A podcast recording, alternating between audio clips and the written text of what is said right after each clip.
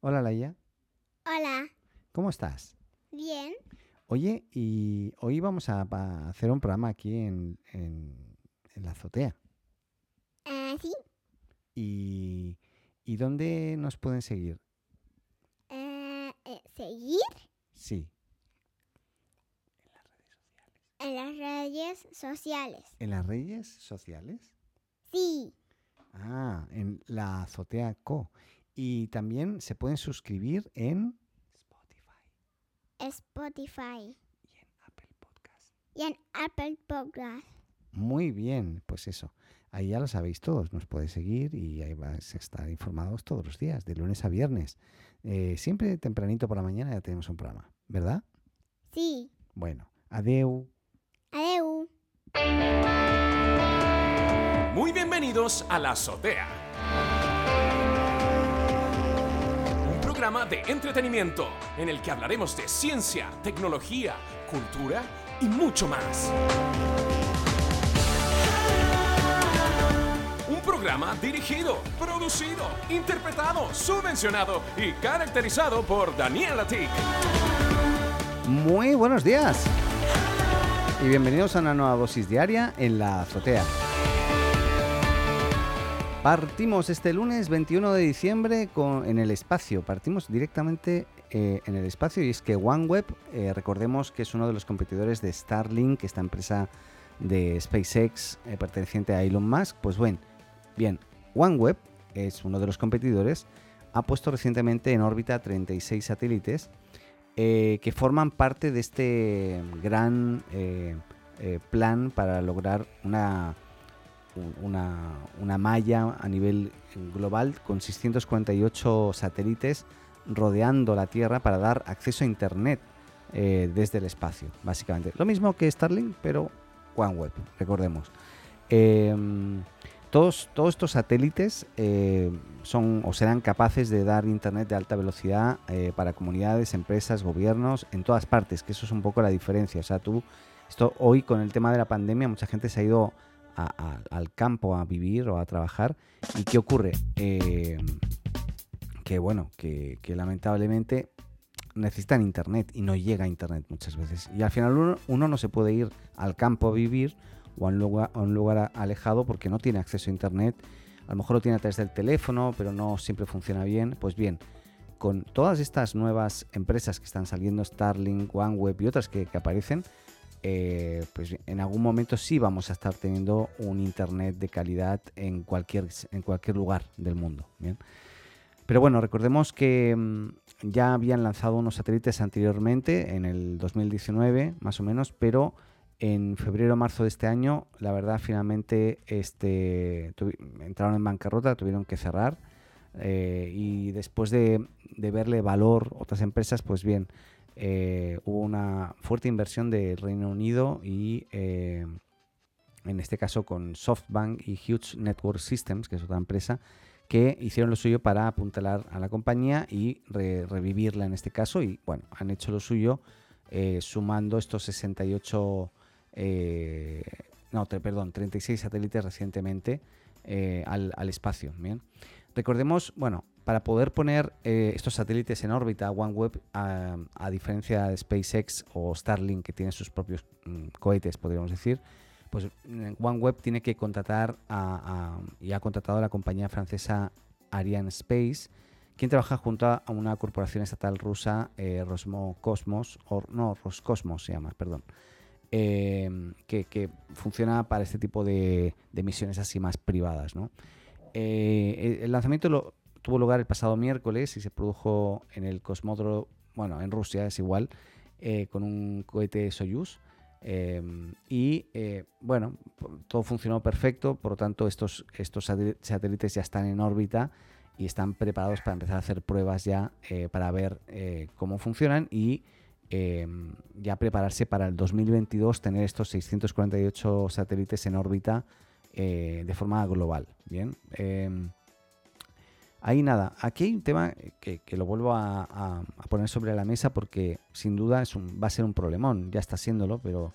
Y es el tema de basura espacial. O sea, eh, hoy claramente la basura espacial es una realidad y representa un problema para los dispositivos operativos, o sea, para lo que ya existe hoy funcionando en el espacio, porque hay muchos satélites que no funcionan, algunos a la deriva, otros que han chocado con otros y están ahí generando, pues bueno, un montón de basura que provocaría también o podría provocar accidentes en el caso de, que otras naves quieran eh, pues atravesar este, este cordón de satélites que tenemos a nuestro alrededor, ¿no? Pero además de ser visibles desde la Tierra y, y, desatar este, el enojo de muchos astrónomos también porque generan contaminación lumínica de... Parecen estrellas, pero no son estrellas, son básicamente satélites que están iluminando, están, eh, sí, están reflejando la luz del Sol desde el cielo en, en la noche, entonces como bien incómodo. Pero bien, estos desechos eh, de, otros, de, de, estos y de otros satélites podrían eh, colisionar con satélites en funcionamiento y podría generarse el caos. En los, en los últimos 10 años, el número de satélites lanzados por año aumentó 10 veces a más de unos 600 satélites por año. A este nivel estamos lanzando satélites al espacio.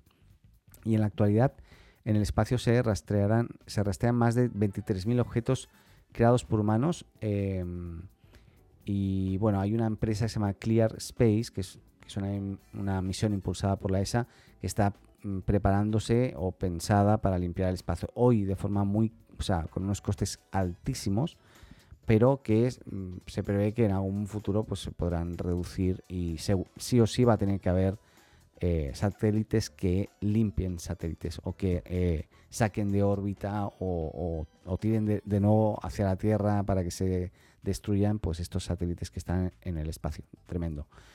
Oye, eh, hablando del espacio, y es que una sonda japonesa eh, trae la primera muestra de gas del espacio profundo. Y es que la agencia japonesa de exploración aero aeroespacial, JAXA, así se llama, o JAXA, eh, confirmó que su sonda Hayabusa 2 ha traído a la Tierra pues, muestras tanto sólidas como gaseosas recogidas en 2019 en el asteroide eh, Ryugu, un asteroide que se mueve en el espacio alrededor del Sol en una órbita situada entre Marte y la Tierra. Eh, y nada, eh, lógicamente esto es el inicio de, la experimentación, van a ver qué tipo de gases hay y, y, el material rocoso que se extrajo, pues qué es lo que conforma, porque lógicamente todas estas pruebas que están habiendo ahora de ir a un satélite, recoger rocas y volver, o recoger incluso gas y volver, están pensadas para ver de qué manera podemos explotar de, o sea, la nueva minería, ¿no? En vez de, ya no, ya no encontramos material en la, en la Tierra o y pues que tenemos que ir a buscarlo a, a, otros, a otros planetas, otras rocas o otros asteroides. Eh, parece ser que igualmente, eh, como ya ha, han in, indicado estudios de 2019 y 2020, Ryugu, que es este, este bueno, es más, más oscuro que cualquier otro meteorito encontrado en la Tierra y notablemente mm, poroso. Por lo tanto, es probable que estas muestras sean muy diferentes de las que tenemos hasta ahora eh, y, y, podría ser que, bueno, pues que se encuentre material que a lo mejor sea muy valioso para poderlo explotar. Ahí hay todo un tema, pero claramente se está previendo eh, a, a, largo plazo, pues como que se va a poder estar haciendo. Ahí están también los chinos y, y, bueno, y todos en realidad con el tema de la luna, que claramente quieren, aparte de poner 4G, que esto es algo ya que seguro eh, dentro de poco vas a poder ir de paseo a la luna y, y, tuitear, por ejemplo. Eh, pues claramente eh, es algo que, que, están ya valorando muchas, eh, eh, muchos gobiernos ¿no? a, nivel, a nivel internacional para ya empezar a explotar pues ya de forma como, como si fueran mineros ¿no? El, la luna. Así que veremos cómo evoluciona todo esto. Y oye, parece ser que hay, hay un hablando ya del espacio y terminando con el espacio hoy, resulta que el Capella Space, eh, una empresa dedicada a realizar imágenes satelitales, acaba de poner en órbita su nuevo satélite de última generación que se llama Capella 2 y se trata de uno de los más potentes del mercado, capaz de mostrar eh, o captar, ¿no? o fotografiar imágenes con resolución ridículamente alta. Además utiliza una tecnología eh, que no es para nada convencional, mediante la cual eh, las nubes o la noche ya no son un impedimento para ver el detalle, o sea, hacer una fotografía perfectamente nítida del lugar que, que busquen. ¿no? Con solo un satélite en órbita ahora mismo, las capacidades son algo limitadas para ofrecer imágenes eh, rápidamente en todo el mundo. Sin embargo, la compañía se plantea lanzar un total de seis eh, más durante el próximo 2021 y con ellos en órbita los clientes tanto eh, est- estatales como privados podrán acceder a una web de la compañía para comprar imágenes de calidad de cualquier parte del mundo en el momento que lo requieran. Como, oye, necesito una foto ahora de tal lugar del mundo, venga, pam, pss, foto eh, altísima calidad, eh, milimétrica, y para que te hagas una idea, eh, toma imágenes de, áreas de hasta 50 centímetros por 50 centímetros de la Tierra, a ese nivel. Em,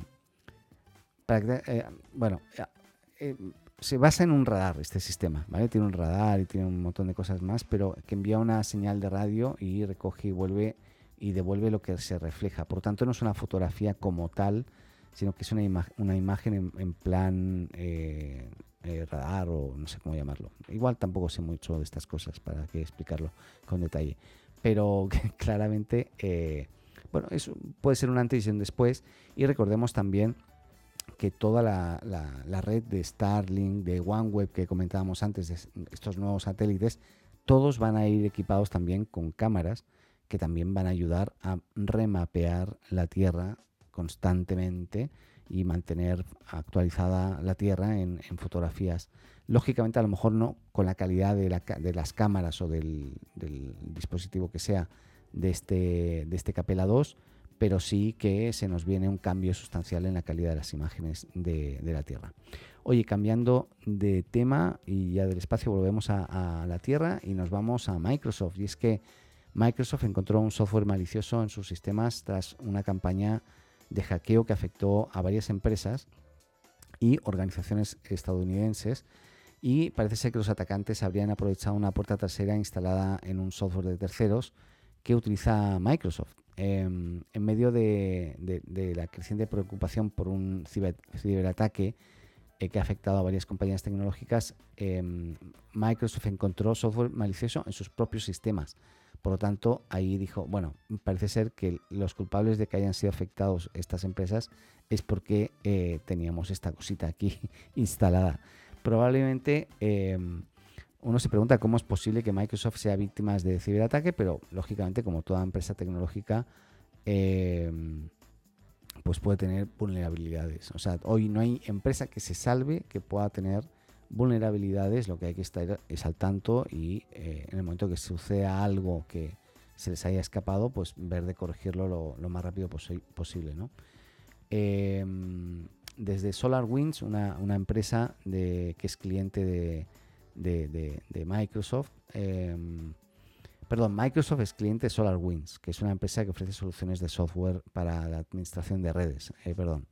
Y desde es- esta empresa SolarWinds han reconocido la gravedad del problema y, han asumido que, el, eh, que su sistema Orion, que, es de ellos, fue víctima de un ataque altamente sofisticado debido eh, justamente a este, a este hackeo o esta vulnerabilidad y, la instalación de este software en, en los dispositivos de, de Microsoft. Por lo tanto, bueno, la víctima no solamente Microsoft, lógicamente los clientes que usan los sistemas de Microsoft y recordemos que los atacantes a través, o sea, recordemos, eh, los atacantes eh, más que los atacantes, los ataques, perdón, estaba yo ahora en, en otra, pero los ataques a través de, este sistema Orion en Microsoft y en otras empresas eh, podrían eh, haber abierto una puerta trasera y haber dado acceso a toda la información. Y eso podría haber afectado a unos 18.000 clientes, ¿vale? Eh, así que bueno, están viendo eh, cómo, cómo, cómo resolverlo porque parece ser que los hackers también eh, pues ya han visto que han empezado a eliminar huellas, etcétera, y ya empieza a ser un poco difícil la detección. Así que veremos qué pasa. Pero esto está más enfocado en empresas norteamericanas en este momento y no tanto de habla hispana, menos que me conste. No, tampoco hay un listado de estos 18.000 clientes, pero me imagino que Microsoft y Orion pues estarán en- poniendo en, en contacto con estas empresas. Oye, em, otro comentario es que Facebook em, ha expuesto que Instagram tuvo, tuvo una vulnerabilidad y expuso eh, información de usuarios, sobre todo básicamente el mail y eh, la fecha de nacimiento de los usuarios. eh, lo que no especifican exactamente de cuántos. Pero bueno, esto sigue siendo otra cosa habitual que sigue pasando y que, bueno, difícilmente va a dejar de pasar si las empresas no, no ponen realmente recursos y foco para que esto no, estas cosas no, no sigan pasando.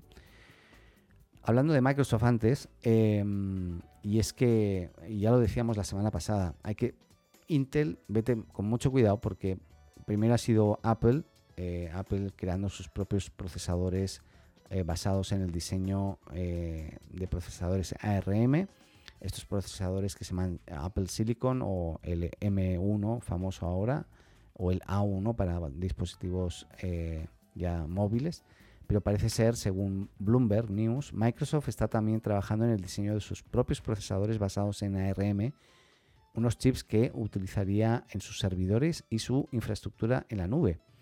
Esto pensando, y esto lo dijimos la semana pasada, que ya ha habido, se ha visto un incremento grande del uso de, procesadores basados en ARM en servidores.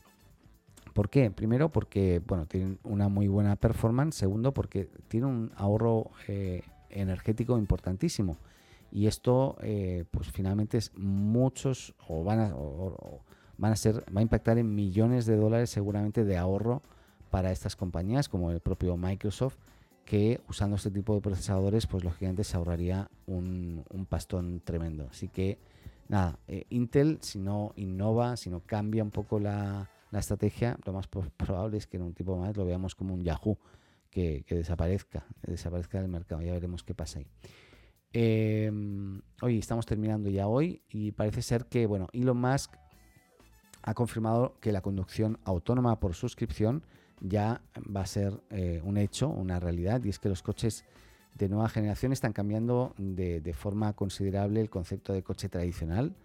Eh, en muchas ocasiones adoptan eh, ideas que, ya hemos visto en otras tecnologías como puede ser el, software, etcétera, pero básicamente vimos el otro, el otro día Amazon ¿no? que estaba saliendo con estos eh, vehículos propios también autodirigidos que, van a ser taxis finalmente.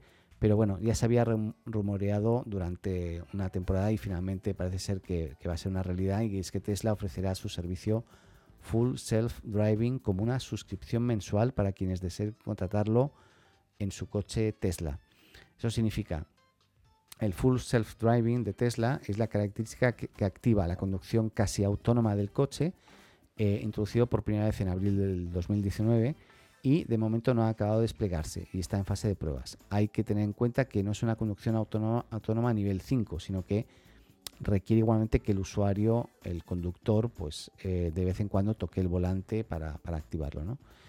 El servicio se puede adquirir actualmente por un precio de 7.500 eh, dólares más o menos, em, y eh, tanto en Estados Unidos como en España. Y por este precio Tesla ofrece el Full Self Driving al completo y para siempre mediante una compra única.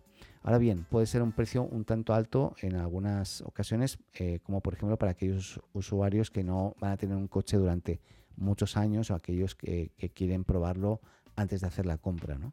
Em, la alternativa para ellos parece ser una, la, suscripción, básicamente, y es que Tesla no ha confirmado nada más allá de lo dicho por Elon Musk, pero según el fundador, cofundador eh, de la compañía, el Full Self Driving, tendrá un modo de suscripción a principios del 2021, em, de manera que tú vas a poder pagar unos 100, 125 dólares al mes, más o menos, y vas a tener esta funcionalidad en tu, en tu coche.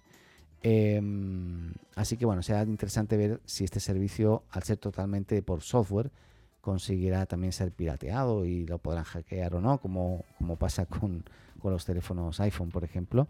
Em, pero bueno, veremos, interesante em, y vamos a ver cómo evoluciona.